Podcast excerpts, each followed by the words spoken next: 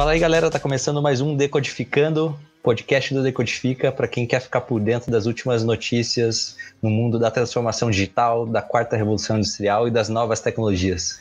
Meu nome é Fernando Granato e eu tô aqui junto com o Lucas Dieter. Fala aí, Lucas, beleza? Fala, pessoal, tudo bem? Sejam bem-vindos, sejam bem-vindas. Empolgado aí para bater mais um papo essa semana. E essa semana também uma semana movimentada aí no mundo das tecnologias, né? A primeira notícia que eu quero trazer aqui já é a notícia da Disney, é, onde a Disney apresentou essa semana um sistema de deepfake que é até agora o mais convincente no mundo. Para quem não sabe, deepfake é aquele sistema que pega a cara da, de algumas pessoas, né, o rosto de algumas pessoas e consegue implementar em outros vídeos. É, geralmente a gente, consegue, a gente é, conhece os deepfakes através de memes na internet, né? A gente acha super bacana, tem várias pessoas conhecidas, né? E até mesmo o presidente, digamos assim, passou por é, por notícias, por sistemas de deepfake. E a Disney ela tem interesse em criar esse tipo de mecanismo porque é, ela tem interesse em criar filmes, né, animações cada vez mais realistas. Só que, quando a gente está falando de deepfake, a gente tem também o um outro lado da moeda, que é quando o deepfake cai né, nas mãos erradas, digamos assim. E aí essa é uma das grandes preocupações que acabam surgindo no mundo quando a gente está falando de deepfake. Inclusive, nos últimos anos a gente tem registrado um grande número de golpes sendo é, criados através dessa tecnologia. Então é aquele, aquela velha história, né? A tecnologia ela pode ser utilizada tanto para coisas muito legais quanto para coisas não tão legais assim. O que tu acha de tudo isso aí, Lucas? Deepfake é uma, eu acho que é uma das tecnologias que mais tem o potencial aí de fazer com que a gente reveja os nossos paradigmas em relação a o que é seguro e o que não é mais seguro, né, cara? A gente se acostumou a entender, né, tudo que é vídeo, tudo que é foto, é, como algo real, como algo verdadeiro, né? E depois as fotos, né? À medida que os softwares aí de edição de fotos começaram a ganhar popularidade, as pessoas também começaram a ganhar essas habilidades para uma edição um pouco mais profissional, que, que não tem mais aquela, aquela possibilidade de você bater o olho e saber se aquilo é real ou não. Agora a gente começa a ter isso aplicado no mundo dos vídeos, que talvez seja a última etapa, né? Que a gente tem aí de certificação se algo é verdadeiro ou não, né? Até algum tempo atrás, se a gente visse o vídeo de alguém, a gente assistisse a alguém é, falando alguma coisa, enfim, alguma entrevista na televisão. E hoje a gente também começa a ver vários movimentos que vão é, confrontando também a, a, forma com que a gente certifica né, dessas notícias, se elas são verdadeiras ou não, principalmente pelo fato de que a televisão já não foi mais relevante nas últimas eleições, né? As pessoas já estão consumindo muito mais vídeos através do streaming, através do WhatsApp, através do YouTube, através das plataformas. Então você até começa a perder essa própria essa própria relevância dos meios de comunicação mais tradicionais, né?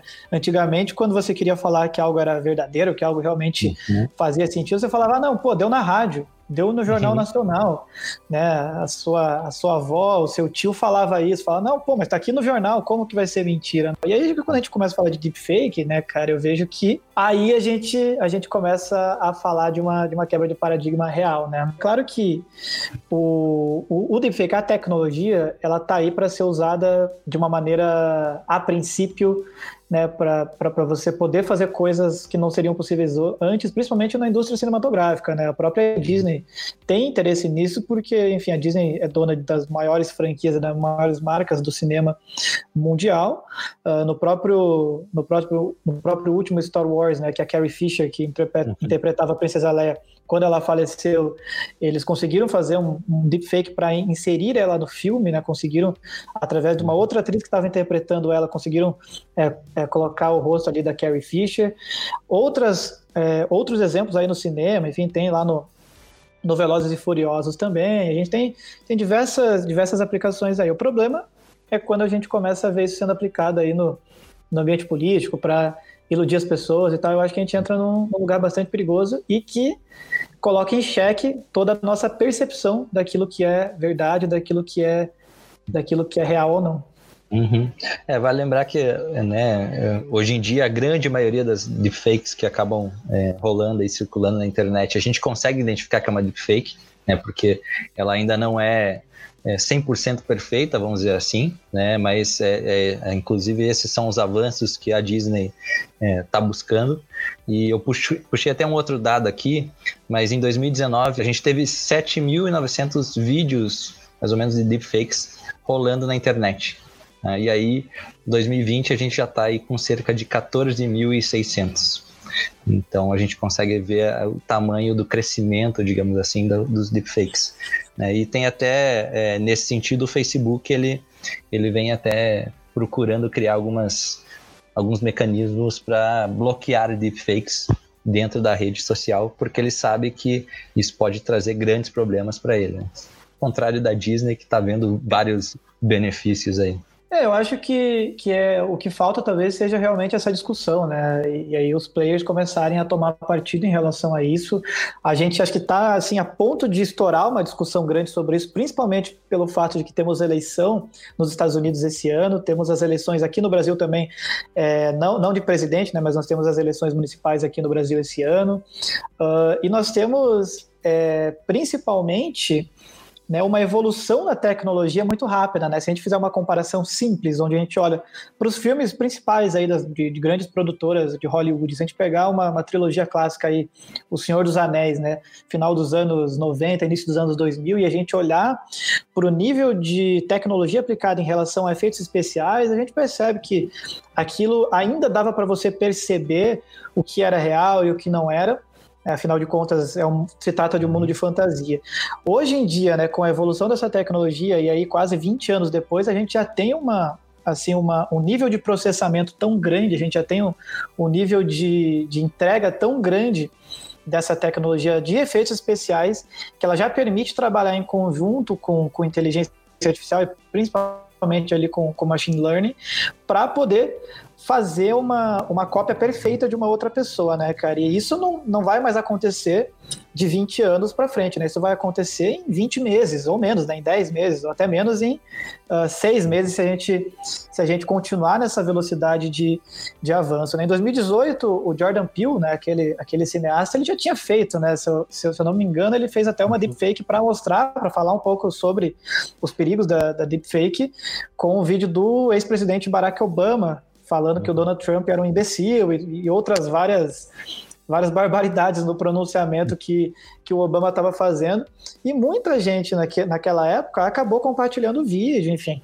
Muito porque era um rosto perfeito, né, onde você não conseguia identificar se aquilo era verdadeiro ou não, inclusive com a voz, né? Inclusive já existem também estudos em relação ao avanço do deepfake por voz, né, cara, onde você consegue ter inteligências artificiais que uhum. já são capazes de imitar a sua voz, ainda na língua portuguesa. Isso é uma, uma tecnologia um pouco mais rudimentar, ainda não está tão evoluído, mas a gente sabe que, como as coisas estão evoluindo muito rápido, como o acesso está também se dando de uma maneira muito rápida, o próprio compartilhamento, né? A gente começa a falar de é, desse tipo de tecnologia, a gente sabe que a gente tem toda uma rede open source que trabalha né, com, com, com compartilhamento de, de APIs, com compartilhamento de algoritmos, enfim, para que a gente possa melhorar cada vez mais essas tecnologias e a partir do momento que a gente tem processadores mais rápidos, que a gente começa a saber utilizar os aplicativos corretos para fazer isso, uh, a gente começa a, a, ter que entrar nessa discussão ética, a gente começa a ter que entrar nessa discussão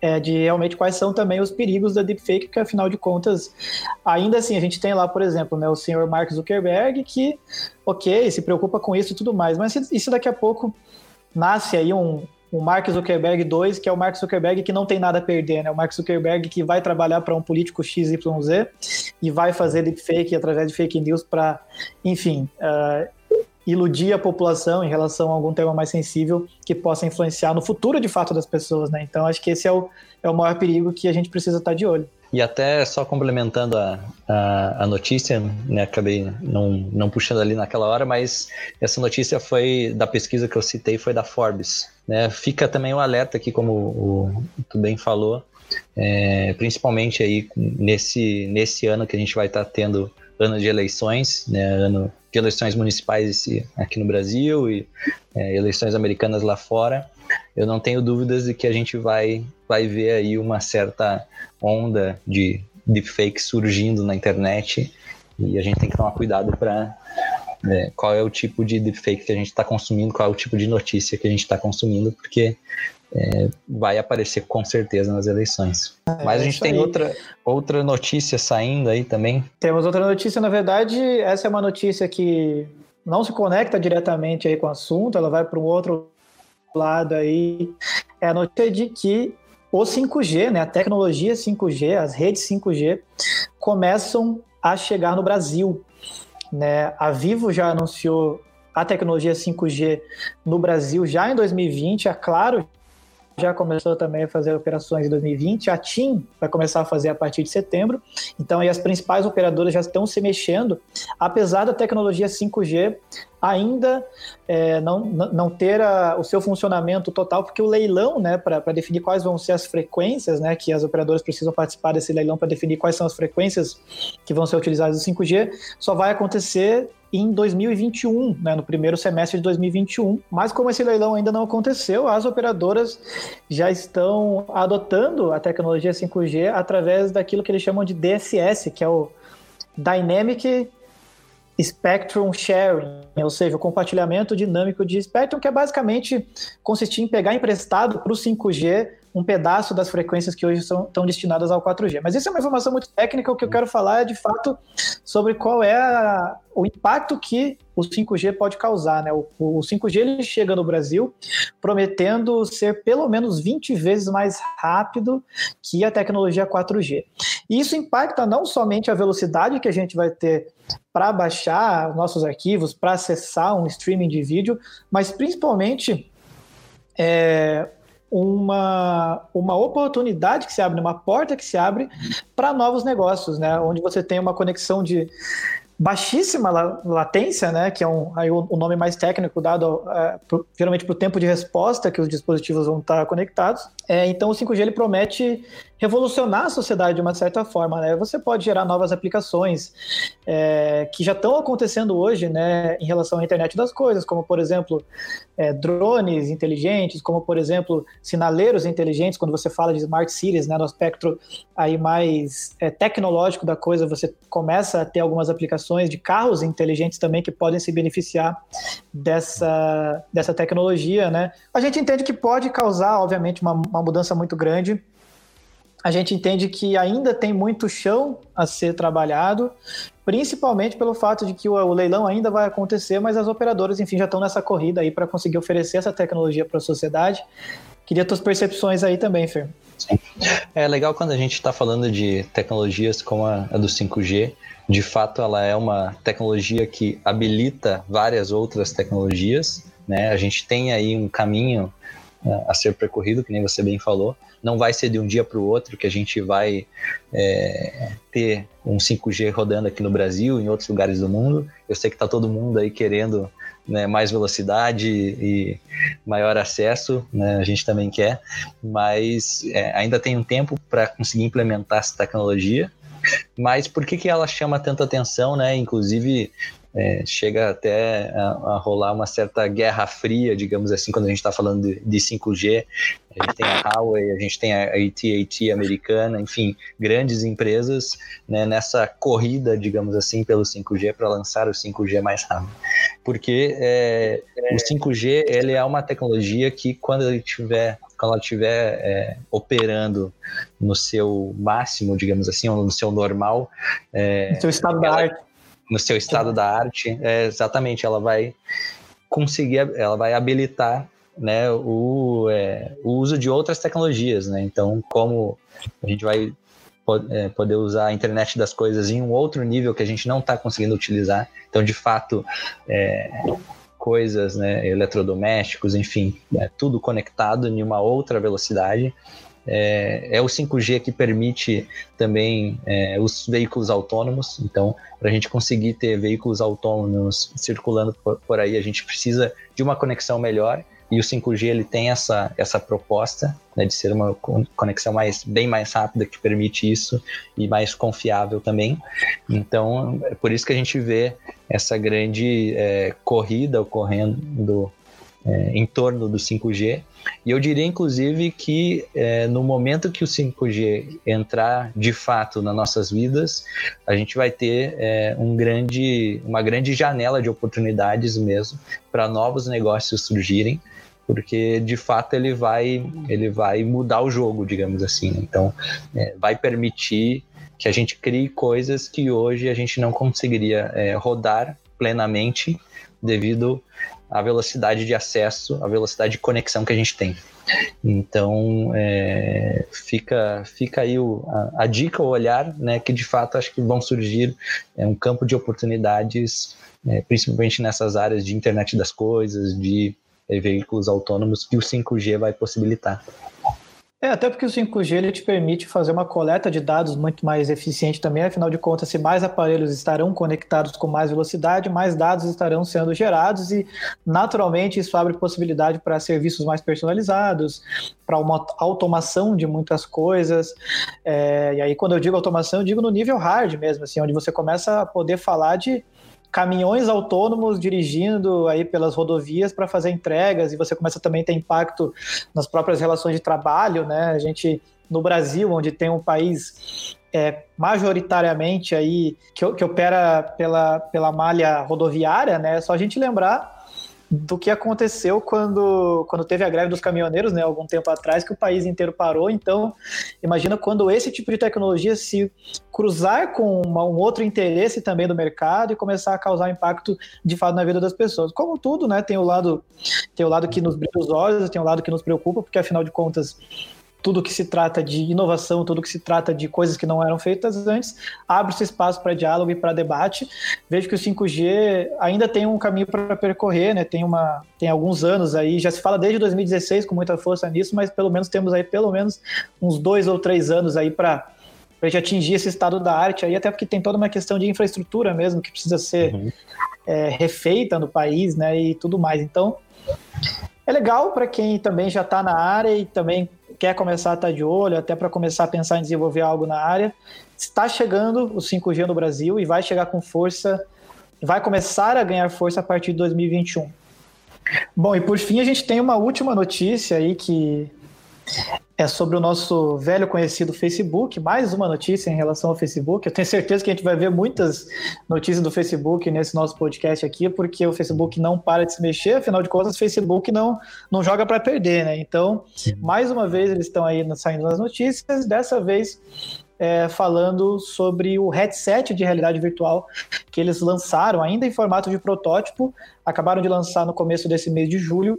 Já no, no mês passado, no, no, finalzinho do mês passado, mês de junho de 2020, eles tinham feito uh, a compra de um estúdio de game de realidade virtual, um estúdio chamado Red Down, e agora também continuam evoluindo a sua parceria com a Oculus, que também é uma empresa do Facebook, né? Há seis anos atrás eles compraram a, Oculus Rift, é, que é, virou uma empresa aí dentro do guarda-chuva do Facebook, e estão cada vez com mais força nesse sentido aí, mostrando que eles não não estão de fato para brincadeira nesse sentido e estão querendo com certeza criar novas aplicações e implementações em relação à realidade virtual dentro da rede social Facebook, principalmente na figura do próprio Mark Zuckerberg, aí de dizer que ele acredita que o futuro das redes sociais, ele já falava isso lá em 2012, que o futuro das redes sociais é imersivo, é em realidade virtual. Então, se você tem dúvidas que o Facebook vai dar muitos mais tiros ainda nesse sentido, não tenha mais. Assim, o Mark vive dando entrevistas falando sobre isso e mais uma vez acabaram de lançar esse protótipo,